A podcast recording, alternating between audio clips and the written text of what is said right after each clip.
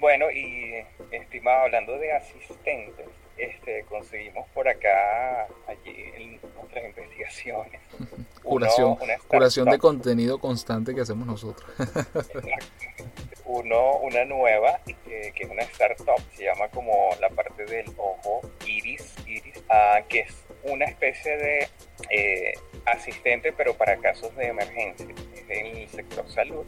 Y este, en este momento está solo disponible para iOS eh, y en ciudades limitadas, ya vamos a mencionar las ciudades, pero lo que hace Iris es que te conecta, eh, si identifica si tú estás en un hospital y conecta, en el caso de ser necesario, con tus seres queridos, o principales contactos y también le da, le da información a los médicos. O sea, básicamente hace tres cosas principales. Detección de hospital, o identifica si tú estás en un hospital. En el segundo lugar, genera alertas rápidas para tus contactos primarios, que tú has designado, por supuesto. Y en tercer lugar, pone a disposición lo que llamas la tarjeta de salud. O básicamente información de, lo que serían tus medicamentos, tipo de sangre, si eres donante, qué edad tienes, eh, qué lenguajes hablas y bueno, obvio la, información de contacto. Todo esto obviamente a través de una forma segura, o sea, no es que la, tarjeta va a estar disponible siempre, sino que cuando la aplicación se dé a través de ciertos avisos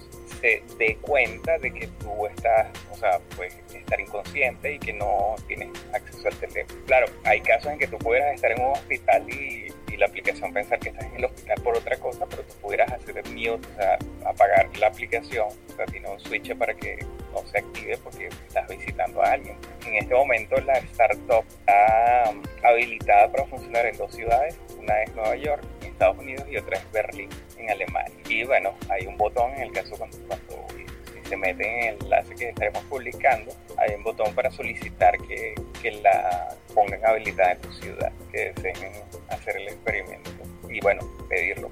Exactamente, que se expandan, que se internacionalicen precisamente.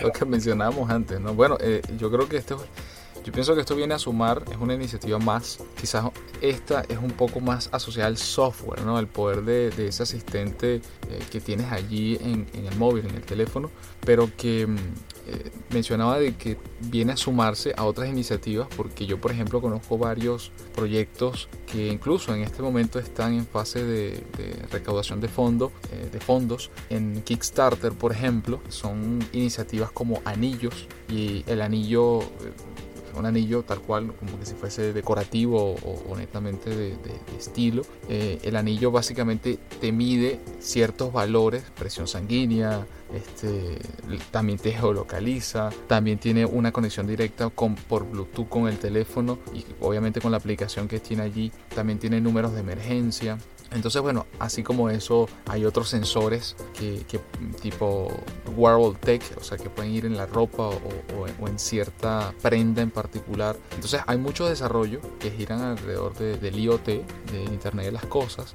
que pueden estar monitoreando nuestro estado de salud o nuestra, nuestra situación y a partir de ciertas alertas, de cierta configuración previa, etcétera, bueno, pueden representar precisamente un rescate o un 0800, este, ayúdame en el caso de que, de que eso se presente, ¿no? Entonces, eh, creo que eso va a seguir avanzando y desarrollándose, ¿no?